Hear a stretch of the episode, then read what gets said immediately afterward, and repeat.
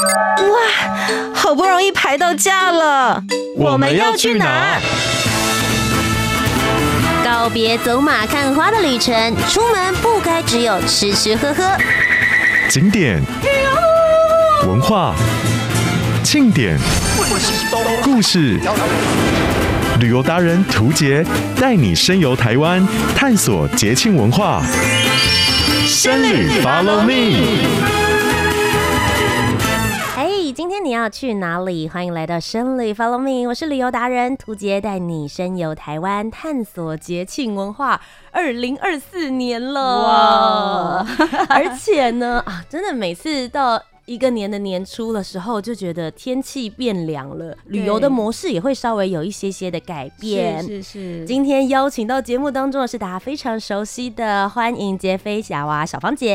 嗨，姐儿好，还有各位听众朋友们，大家好。小芳姐呢，再一次跟大家介绍一下二零二四年第一次出现的这一集嘛，这样每一年年初的时候都还是要讲一下，是台湾的知名旅游部落客，哎，真的是有把台湾各个地方各种不同的主题。嗯今天小芳姐刚刚讲到了天气冷了，好冷哦！真的，在台湾我们当然就觉得冬天一定要泡汤。台湾有很多很棒的温泉，对不对？其实你知道吗？台湾根本就是个温泉王国。嗯，那既然我可以这样说，它是温泉王国，一定有其他的一一定它有它的原因。那我们先讲它，它就是有一些特殊的地理位置跟地形结构，嗯，所以它有非常丰富的温泉资源。你知道吗？台湾从南到北有一百四十多个。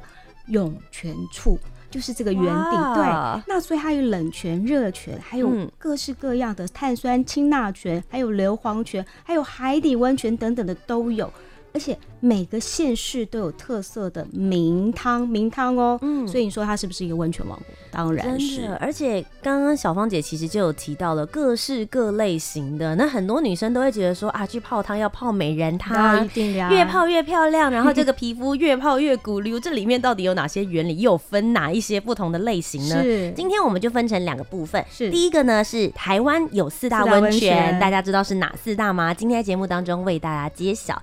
第二个部分呢？就是，毕竟我们都在北台湾，而且真的北部更冷一些些，哦、真的比起南部来说，我觉得我们更需要温泉，温泉，所以也补充一些在北部知名或者是你不知道的温泉，带大家一起去泡泡汤。Top 热门旅游市。那么首先一开始呢，我们就从台湾的四大温泉，四大温泉你有泡过了吗？我们先来揭晓第一汤。OK，其实呢，我们在台湾有一个温泉标章的认证，所以温泉不是大家说啊，我家有温泉就有温泉。这个温泉标章是指，比如说品质吗？是很多很多，包括它的源涌、嗯、这个泉泉头就对了啦。嗯，那我们在讲这个温泉区，整个台湾有十九个，嗯、那台湾有四大四大温泉区是非常有名的，第一个北投。再来是阳明山的草山温泉，嗯，这跟北部都很有关系。再来第三个是台南关子岭的泥浆温泉，啊，对我那个这个是真的百泡不厌的，你知道吗？还有一个最南端的屏东四重溪温泉，这个可能大家没有那么熟悉，所以我们就先从最知名的北投开始。是，是，其实我一直在想说，北投温泉之所以会这么有名。我我想象中，我觉得应该是从日治时期的时候开始吗？完全答对，而且你知道吗？嗯、台湾第一家的温泉旅馆，嗯，在一八九六年就有了，就在北投。哦，所以真的是开山祖老，你知道吗？对。那其实为什么北投这个名字，我们先来说说好了。这个地方是在凯达格兰族跟汉族的一个交界处，那时候就是有原住民啊。我不妨告诉各位，我们台湾很多温泉是温 原住民发现的。嗯。那那时候呢，他们就觉得，哎、欸，整个北投为什么烟雾缭绕？他们认定是女巫住的地方，所以他就会来一个用他们族语说“八头八头”。其实“八头”指的是什么，知道吗？女巫吗？答对了。Oh. 所以呢，北投的地名是这样来的，想不到吧？真的。那后来到了十七世纪呢，他们就觉得啊，原来这边有硫磺，嗯，所以表示它是什么？硫磺温泉。对，那后来呢，他们就会有用硫磺去跟其他人交换一些生活用品，一直到了日据时代。嗯，这下日本人就发现了，沿着这个温泉路就找到很多的珍贵的温泉的宝藏，嗯，所以他就把积极的把这个地方发展为温泉休闲地区，不是只有泡温泉哦，它有图书馆、公园、餐厅，还有公共的浴池，一直到最后一个地热谷，大家有没有听过？嗯，有。哦，地热谷当然不能泡，因为它可以做温泉蛋。对，我觉得我下去应该就被煮熟了。是的，所以呢，基本上新北投，我们其实做到捷运做到新北投站出来，就一开始就是公园、图书馆，就一整个这样子可以看。等于说游玩一下，再去泡泡汤。嗯、那这边其实他们是因为临近这个大黄嘴的这个源头，所以它是属于什么，你知道吗？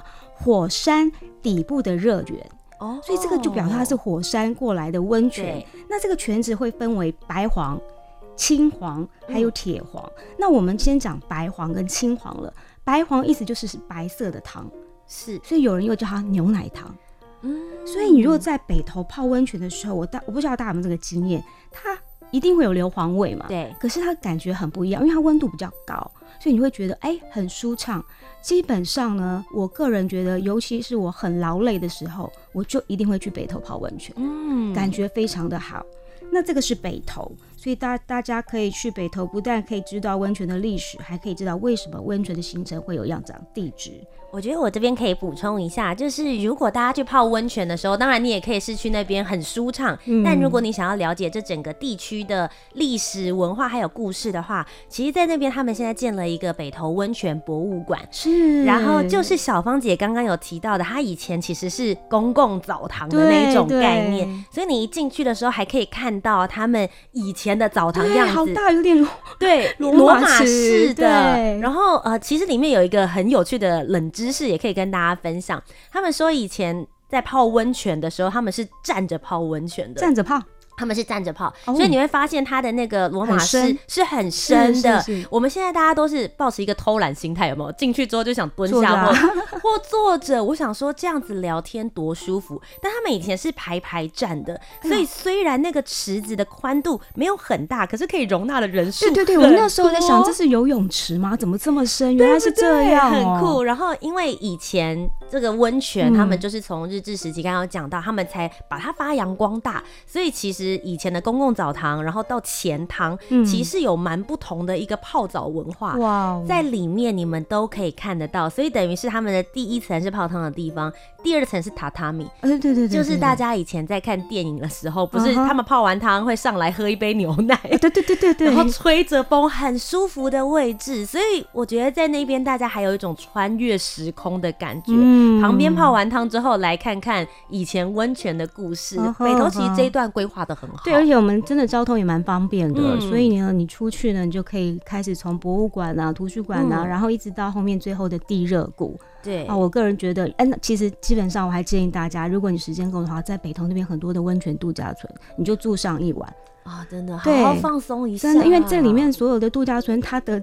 他自己房间里面都有一个温泉池，是可以慢慢泡的。对，很如果大家不习惯就公共池的话，这边私人池其实我觉得品质也都蛮好的。对，对，所以台湾的四大温泉第一个部分带大家到了北投，大家就可以打个勾啦。好，接下来第二个，哎呀，也是在台北，而且非常大家都知道的地方叫阳明山。嗯、其实阳明山大家都会去逛什么擎天岗啦，什么各方面的。但但是大家可以知道吗？阳明山很，其实我最常泡的就是这个。温泉草山温泉，因为车开上去一下子就到了。是，可是呢，我们还是要说一下阳明山它到底是什么样的泉源？它是在大屯山，大家都听过嘛？嗯，其实像北投也是大屯山这样子一直过来的，所以这是一个火山群地带。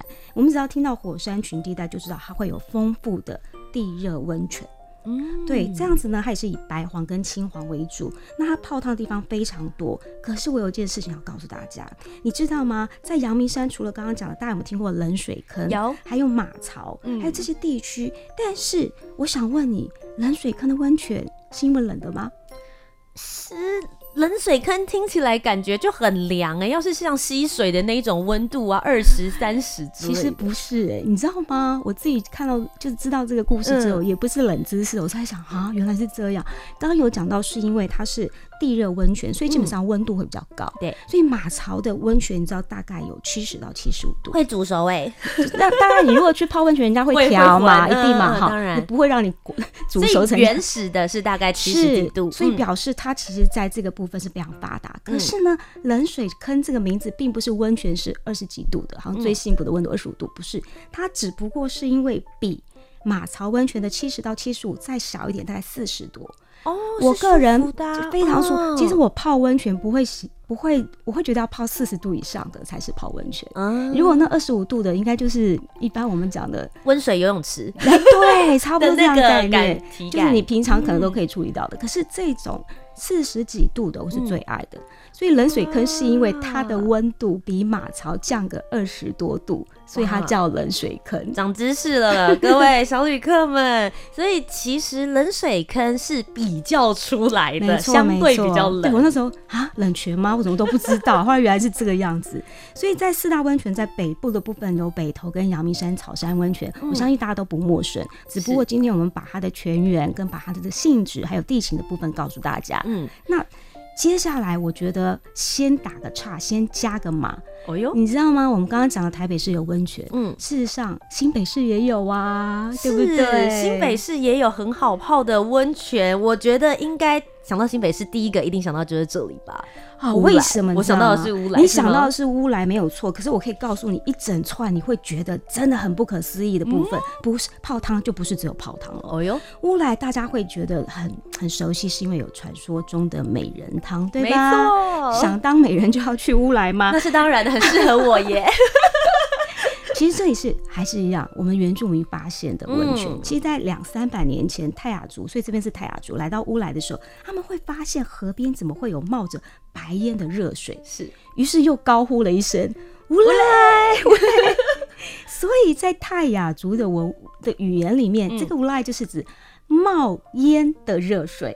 哦，很具象化的，欸、其实逻辑就跟刚刚讲的女巫是一样的意思，对，对。所以呢，这个地方就被称为乌来。嗯，那在乌来整个来讲，温泉是他们非常重要的地标，但是这里的源头就不太一样了。我们刚刚前面讲的就是火山啊，怎么地热之类的，这里的。源泉是分两个部分，第一个部分是山路的石缝中流出来的，嗯，那这个也很奇怪哦，因为山路中石缝，可是我觉得第二个更是厉害了哦，它是在一堆活滩乱石里面冒出来的泉水。所以，如果你有看到以前比较早一点的照片，嗯，他们其实，在溪旁边把那个石头挖一挖，挖一挖就泡温泉了，野溪温泉是不是？嗯、当然，现在你们我们去不用自己去挖啦，对，因为那个温泉老街有一大堆这样子的汤屋啦，或者是温泉度假村，大家可以去享受。嗯、可是这里为什么叫做？美人汤呢？因为这里的全脂是属于弱碱性的碳酸氢钠泉。嗯、所谓碳酸氢钠泉就是无色无味嘛，所以泡起来会比较比较咕溜咕溜，那温度也比较没有那么高。真的泡完起来的时候，你会觉得自己的皮肤都亮起来了。嗯，的确啦，我觉得大部分泡温泉还是要持之以恒，你不要泡一次就觉得。所以要常常去找他们，知道吗？是因为其实我自己个人很喜欢美人汤的原因，就是因为我刚刚讲到的全脂。我觉得像比如说北投，因为它是硫磺，所以会有味道。是一定有，有的时候相对来讲会比较有一点点刺鼻。有的人就喜欢那一味，我对不对？是你对，但但我本人的话就会比较喜欢碳酸氢钠泉这样子的一个形式跟状态。但其实除了乌来之外，以前大家大学啊或研究所的时候约会最喜欢跑。到金山那边去，哎、这点你知道，我不知道，因为我没有去那边约。其实我跟你讲，因为我们刚刚有说温泉对我来讲，真的不是只有泡汤，嗯、因为我想顺便的有顺游的地方，大家也可以去找一找。尤其是你去泡了温泉，你知道一般 SOP 啦，一般啦，就是泡了温泉去吃东西，然后逛逛走走回来累了，真的你住在那边一晚的话呢，就干干脆赶快就去就再回去泡一趟。嗯、但是金山万里，虽然我没有在那边约会过，我对那边很熟悉。你知道为什么吗？其实，在我们台湾的地形结构下，它孕育出非常多丰富的温泉。还有一个部分很重要，有很多温泉是因为地震蹦出来，或者因为地震改变泉质，这个很特别。是台湾都有地震，大家都知道吗？地质上面的改变跟地貌。那你知道金山万里的温泉就是在一八六七年金山大地震的时候发现？哦，地震震出来的，所以它的温泉非常丰富。它有所谓的碳酸泉，就是刚刚讲的碳酸氢钠泉，嗯、这个是属于白汤或银汤。再来就是铁泉，铁泉很特别，叫黄金温泉。嗯、还有一个部分呢，硫磺泉，我们刚刚也都讲过。嗯，最最最最珍贵的海底温泉，这里有海底温泉可以泡，我以为只有在绿岛才有、欸。呃，不是哦，告诉你，全世界有海底温泉只有十一个国家，嗯、台湾金山万里是其中一个。那当然绿岛也有，大家也知道。但我们先讲台湾的本岛嘛。可是这边为什么本岛会以金山万里的海底温泉为最代表性？是因为一样从大屯山他们留下来的硫磺泉，一直经过马槽金山万里，然后跟海沙岩层去混合以后，再从海边砰蹦出来的。所以它叫什么？硫磺盐泉，海水是咸的嘛？嗯，所以就变成硫磺盐泉。你想想看，又有硫磺，又有盐泉，嗯，所以这里的海底温泉会呈现颜色比较不一样的，绝对不会是那种清淡没有盐的，不可能的事。是。那最主要呢，如果像我们刚刚讲，我这个人的泡汤，如果泡一次就泡完，然后你又要去吃东西要干嘛？你是不是要进出？但是在金山万里有很多的公共区域。你根本不需要付什么钱，例如公共浴室、中山温泉，你都可以去享受它的金银双汤。金汤当指的就是像海底温泉，像硫磺温泉，它颜色比较深。嗯、那所谓的银汤指的就是碳酸氢钠泉。对对所以我觉得它真的非常丰富。那当然，现在我们在二零二二年的八月有一个新开幕的，就是在万里区的大鹏竹汤。所以你有没有发现，哦、其实泡温泉从脚刚。杰尔有说嘛，嗯、就是站起来泡的。对，其实事实上我们可以分段式泡，例如公共的场，嗯、你看可以欣赏这些美景，去泡泡竹汤，不是非常好吗？然后哎，脚、欸、了舒服了，你就可以开始走。因为呢，在金山万里这边有一个新开辟的海滨自行车车道。哦，所以我一定刚刚有特别讲，我觉得泡汤它不仅是泡汤，它可以把周遭的部分结合在一起，一然后就可以来一个什么什么之旅，比方说单车温泉之旅，骑单车会贴腿，那个叫什么铁腿？要不要泡温泉？当然要，一定要舒缓一下。对，那当然，其实这边可以泡好汤，可以运动之外，肚子饿了，金山什么？老街这边的美食也很多，对，所以我觉得去金山万里，它就在新北市。嗯，那你看乌来也是新北市，咱们双北的温泉真的不少。嗯，对不对？其实我觉得听到现在为止，我们刚刚总共。从刚刚讲到的四大温泉的前两大都是在北部的部分，所以从北投、阳明山、乌来一直到金山，我发现一件事情是，其实你到这些区域去泡汤，它都不仅仅是泡汤而已，它是有办法再把周遭的这些旅游跟文化资源，一日游甚至是两天一夜，你都会觉得还玩不够。其实我一直想说一件事，就是台湾其实很好玩。嗯，那我们如果你一定要连续假期去，当然会因为人多嘛。比较辛苦，可是泡汤部分，如果两天一夜你就能搞定的，是品质也蛮好的，一个周末就可以了。对啊，而且你在北部，说实在话，也不要像，其实我们以前有个观念，就啊新北也很近啊，好，可能不要浪费，就回家睡。可是不是哦，我真的觉得赶嘞，那个时间其实我觉得去泡汤就是要慢下来，慢游。对，而且如果你自己住在那边的，比如说温泉旅馆的话，你真的是可以到了时候先泡，泡了之后再出去老街吃东西，对，去玩一玩，或者像刚刚的乌来，乌来那边有那个台车瀑布。对，你想想看，来这边泡温泉，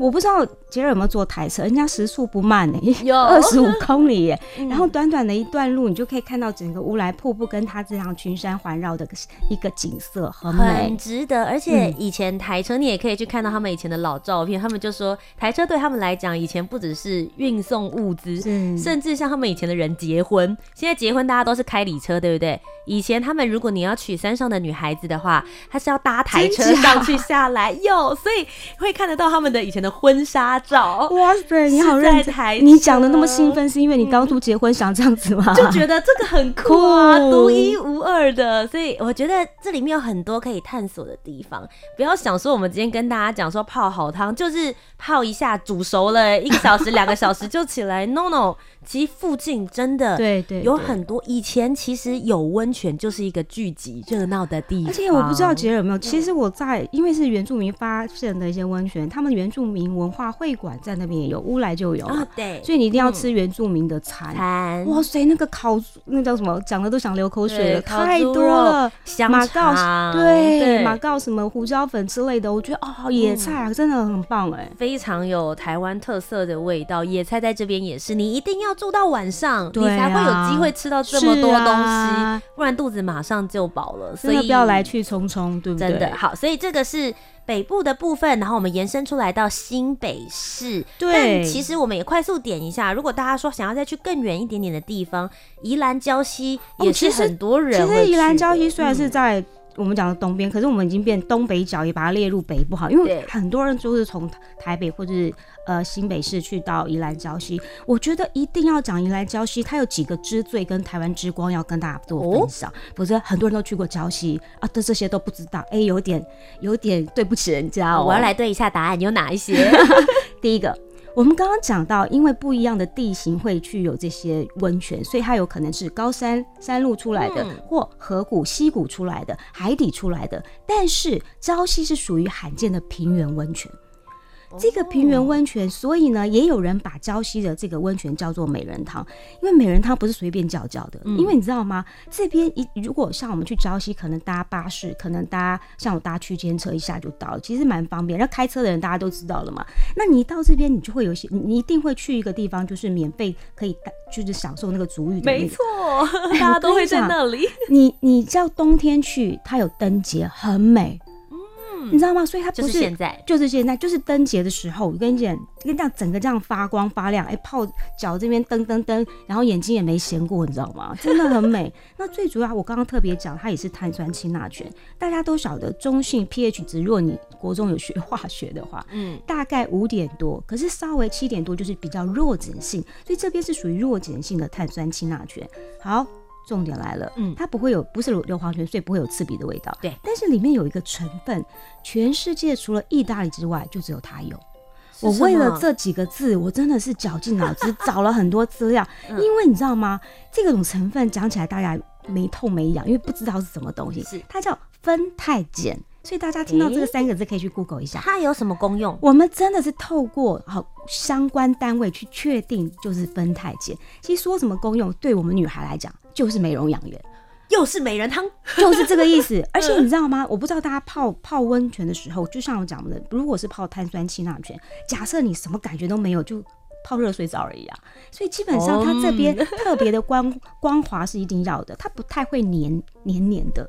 哦，就是表示它的质地是清爽的，对，就有时候你喷你，比方说拍化妆水那个感觉的意思一样，嗯、所以他们有有人说，就是把你你是泡在一整池的化妆水里面，这样这样形容你就明白。天哪，全身泡化妆水，我觉得可以耶，对对对，就就好像这样你就知道我讲酚钛碱的成成分跟它会带给我们的效果是什么，当然因人而异啊。总之我跟你讲，人家就是有一些。特色我们必须要了解，所以很多人会去礁溪泡这个温泉，就主要是它比较没有什么负担，嗯，然后真的让你觉得泡的很舒服。那当然去礁溪可以玩的东西太多了，真的。礁溪老街这么多东西好吃，然后周遭什么太平山啦，什么一大堆可以玩，对。所以一般去礁溪哦，还是不要快闪，你能你能够去住一晚。很多饭店嘛，也是一样，两天一夜的时间让大家慢下来。而且我觉得礁溪真的刚刚讲到好泡，然后又好吃，而且也好买，嗯、所以很多人在这边你自己吃完之后不够，还可以带伴手礼回家，跟家里好朋友们分享。那我们接下来就要继续回到我们的四大温泉，最后帮大家揭晓另外两个，我们就要来到南部了。是的，第三个呢就是在台南关子岭，我们就往南部走了。那当然这边还。八六位讲一下中部的温泉还是很多，例如大家都常常听到台中古关呐、啊、苗栗的泰安呐、啊，还有东埔这边都有温泉。嗯、但我们的四大温泉其中有一个第三大，就是台南关子里的泥浆温泉，因为它是全台湾唯一的泥浆温泉，真的很有特色。那当然，这个泥浆温泉就不是不是原住民发现的，它是在一八九八年日本的士兵发现了这个关子里温泉。嗯、我一定要特别讲一下，当初发现这些温泉不是大家都可以已经去泡的，一定要经过拓垦跟所谓的一些建设，然后而且他要去的这个地方，你还要那种怎么样辟道，就是开这个道路，嗯、所以后来发展成八台湾的八景之一。简单来讲，又不是只有泡温泉的，里面很多东西是可以看的。那刚刚有讲，它是台湾唯一的泥浆温泉，它是属于那种碳酸，也是碱性的碳酸温泉。所以刚刚听到现在，你有没有发现台湾从北中南的温泉泉质都不尽相同？嗯，所以有很多的东西就是因为跟地形结构是有关系的。有人又称它为黑色温泉，因为。女孩们大概就知道了，为了养颜美容，有没有你你火那叫什么？什么我都可以往脸上涂。你有没有去买过那个以前很有名火山泥面膜？哇塞，贵松松嘞，抹个脸就已经贵了，怎么可能全身抹？但是来到这边，你就全身尽量抹吧。这边因为他们都有说这个泥浆温泉它会有一些美白效果，所以当初才会有人做发发明这些美白的保保养品嘛。嗯，那这边也一定也有。所以你可以来这边泡温泉，或者是买一些泥浆，上去做的一些产品就对了。嗯，但是我一定要说一下，如果大家有去泡过泥浆温泉的时候，你会发现说，像我去的那个地方，它是人家都说泥浆温泉可能户外一大池，嗯，因为它会有一个火火山泥，然后你就可以就开始，然后另外一边是比较清水池，对不对？可是你知道吗？他们这个度假村的里面的汤屋哦，是水放完之后，你就发现。你的池子里面有火山泥，明白我意思吗？欸、不是人家刻意挖了一个，好把火山泥都集中旁边，它不是，它是自然自然的，所以这真的就是泉源。对，嗯、所以你打开，你在你在你房间里去泡这个的时候，你就直接打开来，不是只有温泉水哦，嗯、而是这些火山泥一并的流出来，所以你这可以相信就是真正的源头了。嗯，那我觉得要泡温泉就是要泡这样子的。那么最后就要来到我们节目当中要为大家揭晓的。四大温泉的第四个温泉是这个台南之后再往南走，我们来到最南端的屏东。嗯，其实屏东四重溪温泉不太多人知道。因为他们讲屏东那么热，在恒春半岛，那这个地方又在车城乡，怎么会有温泉？真的，而且四季如春的地方啊！对对对，你知道温泉怎么办？可是有时候泡温泉是这样的，除了全职，除了这些之外，你有没有觉得氛围也是一件很重要的事情？是我最奢望的，应该是在大自然里面泡温泉。嗯，因为你知道吗？在汤屋里面泡温泉，什么地方啊？就是一个室内。可是如果是在室外呢？是不是感觉又特别不一样？那这个四重溪温泉，清朝时候就被发现了，它当然也是属于碳酸氢钠泉。那泉源就是因为是从四重溪底下冒出来的，所以以前它被叫成出汤，进出的出。Oh. 好，就是这个四重溪底下出的汤就对了。那这个四重溪温泉，因为本身的环境非常漂亮，群山环绕，泉水的温度会因为季节而改变。这也是因为户外的一个大自然的一个恩典，去让大家觉得温度是不太一样的。冬天温暖，夏天舒畅。那讲到这里，就表示一年四季你都可以去。最主要在这样子的一个环境里面呢，因为我个人很喜欢“群山环绕”四个字，是因为你一定会想到有森林、树林、分多金。而你这种东西，如果还有个瀑布，还有负离子，一一定是很棒的一个环境。所以它基本上已经是可以去做。很多很多的规划不是只有泡温泉，嗯，那当然，我就我们就讲了夏天也很舒适，所以你来这边除了泡汤，你还有一个部分很重要，大家都会去吃温泉蛋，嗯，但是这里也要吃温泉蛋。但是是温泉鸭蛋，鸭蛋，嗯，所以我觉得这个温泉蛋很不一样。它们有个名字叫红人鸭蛋。那你它的比较大，大家都知道嘛，里面就非常香醇，可以大家可以一吃是忘不了的，就对了。那附近因为这个地方呢，因为我刚刚讲了，它就是群山环绕，所以你可以附近去旭海草原呐、啊，或者是蝴蝶谷步道，还有大家都知道的垦丁国家公园。嗯、所以这个地方也不要只有待两天一夜，来个三天两夜真的是刚刚好的。今天杰菲亚娃小芳姐带着我们一起来泡台湾的好汤，台湾的四大温泉在北投阳明山、台南的关子岭，还有屏东的四重溪，在这边分享给所有的小旅客们。其实也像小芳姐刚刚说的，泡汤这件事情不仅限在冬季而已，所以现在大家如果抄下笔记，就算是夏天去泡，其实也是会很舒畅。大家就说冬天是泡温暖，夏天其实是治病。就是你有什，你可以先预防，强健你自己的身心体魄。今天非常谢谢杰菲亚娃小芳姐来到我们的节目当中。当然，大家想要知道更完整的资讯、更多的冷知识，还有那些历史文化的话，可以直接到杰菲亚娃小芳姐的部落格，只要搜寻你的名字就可以了，对不对？没错，没错。好的，今天再一次非常谢谢小芳姐，也谢谢所有的小旅客们。那我们今天节目就到这边告一个段落了。我是节目主持人涂杰，我们就下周节目再见，拜拜。拜拜。